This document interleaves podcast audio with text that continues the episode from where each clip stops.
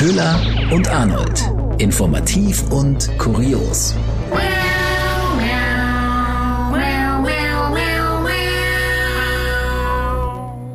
Herzlich willkommen zu Köhler und Arnold. Wir sind wieder da und wir sind immer noch Nachrichtensprecherinnen und fassen euch hier auf unserer kleinen Spielwiese die spannendsten, interessantesten und vielleicht auch amüsantesten Themen der Woche zusammen. Ja, und äh, Arnold, so eine Sommerpause mitten im heißesten Moment zu beenden, macht auch total Sinn, oder? Ja, das ist, es ist schön, denn es ist Vormittag, Samstagvormittag und schon jetzt äh, sitze ich im kompletten Dark Room quasi. Ja. Die Sonne komplett aus, ausgesperrt. Und nackt so, quasi, oder? Bitte? Nackt. Sozusagen. So, genau. Nur mit, nur mit leichten Leinen übergeworfen, damit damit auch irgendwie alles gut ist. Jetzt fehlt nur noch das lauwarme Getränk, das ja dann immer empfohlen wird, wenn es mm, so heiß ist. Ja. Und dann, äh, dann wäre wär ich perfekt. Und die heiße Dusche. Heiß? Ja, man soll das heiß duschen. Man soll nicht kalt duschen. Ah, Aber ich denke, wir schweifen ab.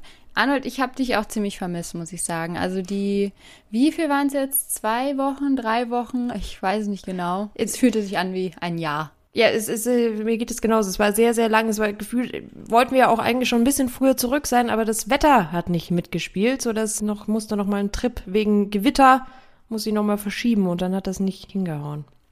Aber, aber dafür jetzt wieder da, Köhler, und das äh, ja mitten im großen, mal wieder irgendwie Impfstoffchaos. Hm. Was ist denn da los? Ich dachte, jetzt ist das alles durch. Nein. Es, es ist äh, stets bemüht und am Ende doch verkackt. CureVac hm. liegt irgendwie sauber daneben, was ja, die so, Wirksamkeit so angeht. Eben, also so richtig soll das ja nicht wirken. Also es wirkt schon, aber nicht so wie erwartet und jetzt ist die Enttäuschung groß. Aber ja, also nicht mal zur Hälfte, sagen wir es ja. sagen wir so. Es, es, es wirkt quasi nicht mal, nicht mal zur Hälfte. 47 Prozent Wirksamkeit es wurde mal so von 70 Prozent oder irgendwas wurde mal gesprochen, dass der Impfstoff haben soll am Ende. Ja, nicht nicht ganz, wenn man es mal vergleicht zu BioNTech, Pfizer, Astra, alle 90 Prozent und mehr. Ganz schön, ganz schön abgelost. CureVac. Ja, ja, schade. Aber irgendwie denkt man sich auch ganz schön, also irgendwie hat man doch gar keinen Bock mehr, dass ja jetzt noch ein neuer Impfstoff um die Ecke kommt. Es ist so, boah, ist hier nicht langsam genug auf dem Markt? man, man hat sich jetzt an die vier gewöhnt. Man weiß, ja. okay, die zwei irgendwie, hm, Johnson, äh, Johnson und Johnson, AstraZeneca und Moderna und BioNTech, so zwei Geschwister jeweils und mit denen kommt mhm. man irgendwie klar. Ne? Da, da, da, da weiß man, weiß man, was man hat. Bist du noch da? Ja. Okay, gut, weil dein Bild eingefroren ist. Hallo, hallo? Scheiße. Ah, da bist du wieder. Das ist so geil. Plötzlich war einfach Zoom weg. Schön. Ach, ich liebe es. Es ist schön. Es ist schön. Man klappt ja direkt hier. Ah, das ist, das ist, das ist zu heiß. Das ist zu heiß. Ja, da, ja? da weiß man, was man hat, nämlich Föten. Und Embryonen. Schön, ja. Nur das Beste. Rein damit mit den ja, frischen Zellen. Immer her damit, genau. Ja, da gab es ja jetzt wieder schöne Behauptungen bei äh, Twitter. Mehrere User haben dort äh, getwittert, dass AstraZeneca und Johnson Johnson Zellen von Embryonen verimpfen. Und wie ist das jetzt überhaupt? Was ist das denn jetzt? Erklären, klären wir doch mal auf. Die Insiderbox. Es ist richtig, dass für die Produktion der Corona-Vektor-Impfstoffe wie von AstraZeneca und Johnson Johnson Zellbestandteile genutzt werden, die ursprünglich mal menschlichen Föten entnommen wurden. Aber dabei handelt es sich laut Paul-Ehrlich-Institut nicht um aktuell abgetriebene Föten und die Abtreibung erfolgte nicht, um daraus Zellen für die Virenproduktion zu gewinnen. Es werden vervielfältigte Zellen, sogenannte Zelllinien, von zwei Embryonen genutzt, die 1973 und 1985 abgetrieben wurden. Und diese Zelllinien werden benötigt, um in ihnen die harmlosen Erkältungsviren zu vervielfältigen, die dann verimpft werden. Die Embryozellen sind nicht Bestandteil des des Impfstoffes. Zusammengefasst, die Behauptungen, dass für die Impfstoffherstellung Abtreibungen vorgenommen werden und sich embryonale Zellen in den Impfstoffen befinden, stimmt also nicht. Also wie es halt immer ist bei vielen solchen Theorien und Behauptungen, Verschwörungstheorien, es war irgendwann so ein Funken Wahrheit ist drin, aber eigentlich mhm. ist es halt dann doch irgendwie anders. Äh, Köhler noch was, ich finde irgendwie, zwar hatten wir jetzt schon so, so ein bisschen so ein leicht schweres Thema zum Einstieg, aber eigentlich finde ich ja, dass gerade die, die Stimmung ist so leicht alles, oder? Es ist leicht. Mhm. In Brandenburg äh, darf man wieder tanzen gehen. Die Clubs werden wahrscheinlich trotzdem leer sein, oder? Na, na, na, na, na. Spricht da der Neid aus dir? Was ist denn das oder? bitte für eine Lockerung? Und da denkt man sich erstmal, ja, okay, wir müssen jetzt mal irgendwie wieder ein Zeichen setzen. Wir müssen wieder irgendwie mal das Nachtleben aktivieren. Ja, wo machen wir das denn? Ja, da, wo wo also dann halt Keiner dann, halt Brandenburg. Passiert ja eh nichts. Ja, aber weißt du, und dann kommen die ganzen Berliner rausgefahren und die Clubs sind proppevoll. Die kommen dann zwar nicht mehr nach Hause, weil es fährt ja weder S-Bahn noch Taxi noch irgendwas, weil bis dahin kommt ja niemand, aber mein Gott. Ja, sehr, sehr schöne Ankündigung fand ich, dass Brandenburg und Sachsen-Anhalt macht die Clubs wieder auf. Kanzlerin Merkel hat sich ja aber trotzdem, wir sind ja, also auch wenn wir in dieser leichten Stimmung sind, und es tut ja auch gut, muss ich sagen, ich finde es trotzdem schön zu hören, dass irgendjemand das Nachtleben nicht vergessen hat und dass es so langsam wieder mhm. anrollt, die ganze Kiste. Kanzlerin Merkel hat auch die Woche nochmal gesagt, so aufgrund der Delta-Variante Vorsicht. Das Ganze, es ist ja immer keine Frage, dass es kommt. Die Frage ist nur, wann und äh, wie mächtig und schaffen wir es vielleicht doch bis dahin irgendwie alle geimpft zu sein. Kanzlerin Merkel hat auch gesagt, äh, Lockerung ja, aber nach wie vor vorsichtig sein, denn sie will sowas wie Großbritannien vermeiden. Großbritannien leidet ja gerade sehr unter der mhm. Delta-Variante, da schnellen die Zahlen hier wieder hoch, sodass Premier Johnson die Lockerungen wieder zurücknehmen musste, beziehungsweise verschieben mhm. musste. Das will Kanzlerin Merkel nicht und Köhler. Sie hat dazu anschaulich ein Sprichwort benutzt, was sie nicht möchte. Kennst du das? Rein in die Kartoffeln, raus aus den Kartoffeln. Rin in die Kartoffeln, raus aus den Kartoffeln. Kennst du das? Hm? Nee, noch nie gehört. Also irgendwie. Was soll das denn? Äh, hört man, finde ich, merke, hört man irgendwie so zu und dann hört man auf einmal, was? Was? Was möchte Mutti uns damit sagen? Ich kannte es auch nicht, muss ich sagen. Aber ganz, ganz spannend eigentlich. So bezeichnet man so ein Hin und Her, so ein nerviges Hin und Her. Äh, man macht was und macht es wieder rückgängig. Also so ein bisschen, was uns ja auch verfolgt hat, das ganze Corona ja ohnehin irgendwie schon. Und das Ganze kommt aus dem Militär, aus dem 19. Jahrhundert. Und da gab es quasi die Praxis, dass man dann die Soldaten für ein Manöver auf die Kartoffelacker geschickt hat. Und dann war klar, ah, verdammt, jetzt wird ja die ganze Kartoffelernte irgendwie dann niedergetreten mit den Soldatenstiefeln. Und dann, ah nee, kommt schnell wieder raus. Schnell wieder raus aus dem Acker. Und das hin und her hat alle genervt, die Bauern, weil Ernte kaputt, die Leute, weil nichts zu essen und die Soldaten. Und das, so bezeichnet man das, rein in die Kartoffeln, raus aus den Kartoffeln. Mhm. Kategorie Sprichwörter erklärt mit Köhler und Hahn. Aber es ist doch wirklich so ein bisschen, was Mutti noch wusste. ja. Muttis Merksätze. Noch nie gehört. Auch sehr, sehr lebensnah auf jeden Fall. Absolut. Mhm. Dann äh, kommen wir zum nächsten großen spannenden Thema, oder? Äh, Köhler, mhm. Biden, Putin. Putin. Putin. Wie Trump ihn immer so schön genannt hat. Putin. Einfach mit seiner, die, die Stimmlage und auch die Aussprache, es war immer so, so schöne, schöner Zusammenklang. Putin. Putin. Der Putin. Putin. Putin. Putin. Putin. Ja. Ähm, mhm, genau, großes Treffen. Großes Treffen. Biden hat äh, Putin ja sozusagen eingeladen oder ihm dieses Gespräch angeboten. Auf neutralem Boden hat man sich getroffen am Genfer See. Mhm. Und das, das, die, die Pressekonferenz zu verfolgen, war tatsächlich echt spannend, weil man konnte Putin einfach in Live-Aktion erleben, wie er reagiert. Es gab ja die, die große mutige Frage, oder die US-Journalistin wird ihr gefeiert, für ihre Frage, ähm, wovor haben sie eigentlich Angst? Quasi ihre, die Feindesliste der politischen Gegner von Putin wäre äußerst lang. Warum eigentlich? Wovor hat er Angst? Und die Frage zu hören, war erstmal in dem Moment, okay, was antwortet er jetzt? Was passiert jetzt?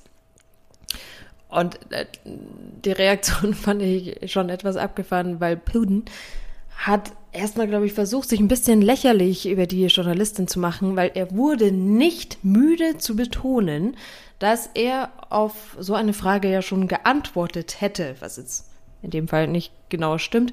Dreimal hat er irgendwie anders formuliert, erstmal gesagt, wie ich ja dem Kollegen schon gesagt hatte, aber ich beantworte Ihre Frage gerne nochmal. Ich werde es gerne noch einmal sagen. Es wurde ja bereits beantwortet, aber ich werde für Sie das gerne noch einmal sagen. Also sie hat echt so ein bisschen äh, sich über sie lustig gemacht. Und dann äh, die Antwort darauf war auch relativ wirr, aber auf jeden Fall der Gegenschlag. Er hat ja dann auf Black Lives Matter in den USA aufmerksam gemacht und die Stürmung des Kapitols. Also da nochmal richtig schön in die, in die Wunde gebohrt. Mhm nach dem Motto, solche Vorgänge und so eine Gewalt möchte er in Russland eben nicht haben. Er hat gesagt, er hat Mitleid mit den Amerikanern, dass ihnen das passiert, ist natürlich sehr schade, aber man will nicht, dass sowas wie Black Lives Matter, also beziehungsweise Angriffe auf Schwarze, dass solche Angriffe eben auch in Russland passieren und dass die USA sich eben auch nicht mit Ruhm bekleckern würden, da ja diejenigen, die beteiligt waren an der Stimmung des Kapitols, ja auch eingesperrt werden. Also die USA geht hier quasi auch hart ins Gericht mit politischen Gegnern, so hat Putin das dargestellt. Mhm. Und das war schon spannend zu sehen, wie er damit umgeht und dann einfach, ja, sozusagen den Spieß umdreht und es einfach eigen interpretiert. Du kannst es natürlich überhaupt nicht vergleichen. Sturm aufs Kapitol mhm. und äh, friedliche Proteste in Russland von einfach nur Oppositionellen ist schon schon ein Ding, das in einen Hut zu werfen irgendwie. War interessant zu beobachten. Ja, und äh, generell war ja dieses Gespräch ja auch mit Spannung erwartet worden, um mhm. mal wieder im Nachrichtenjargon zu sprechen. Einfach weil die, ja, das, das Verhältnis USA-Russland nicht unbedingt entspannt ist, sagen wir mal es so. Es sind keine Freunde, sie werden auch danach keine Freunde sein, hat der Putin auch nochmal gesagt. Aber äh, deshalb mal kurz ganz kurz einen Versuch, möglichst einfach kurz mal das Verhältnis zwischen Russland und den USA darzulegen. Die Insiderbox. Das Verhältnis zu Russland. Ein Tiefstand der ohnehin seit dem Kalten Krieg vorbelasteten Beziehungen jagt den nächsten. Ein paar Stichwörter allein aus der kürzlichen Vergangenheit. Atomwaffen, Raketenstellung, Ukraine- und Syrienkrieg, Sanktionen, US-Wahl, Giftanschläge etc. Mit dem neuen US-Präsidenten Biden dann der nächste Tiefpunkt. Biden bezeichnet Putin als Killer. Daraufhin zog Putin seinen Diplomaten aus Washington ab und schickte den US-Botschafter aus Moskau nach Hause. Auch das Militärbündnis NATO fühlt sich durch Russland bedroht. Neben dem Ukraine-Konflikt durch unangekündigte Militär Militärübungen Russlands an den Grenzen der NATO-Staaten und durch Raketenstationierungen. Ja, und trotzdem kann man aber auch schon sagen, dass das Gespräch zwischen Putin und Biden dann doch überraschend positiv lief. Also für die ganze Vorgeschichte. Immerhin haben sie sich, also es gab so eine kleine Mini-Annäherung. Äh, sie haben sich ja darauf geeinigt, dass sie ihre Botschafter wieder entsenden wollen. Genau, die diplomatischen Beziehungen werden da wieder aufgenommen. Sie waren ja auch voll der lobenden Worte teilweise. Eben, äh, mhm. ja, es waren sehr konstruktive Gespräche. Und mhm. Putin meinte ja auch, äh, vielleicht auch, vielleicht auch einen kleinen Diss, dass er beiden als sehr erfahrenen Politiker ja kennengelernt hat, wo er auch meinte, das sieht man ihm ja auch an. Okay. Kleiner Seitenhieb. Ja. Biden hat sich aber auch nicht nehmen lassen. Er hat nämlich Putin noch ein Geschenk gemacht. Eine maßgefertigte Pilotenbrille.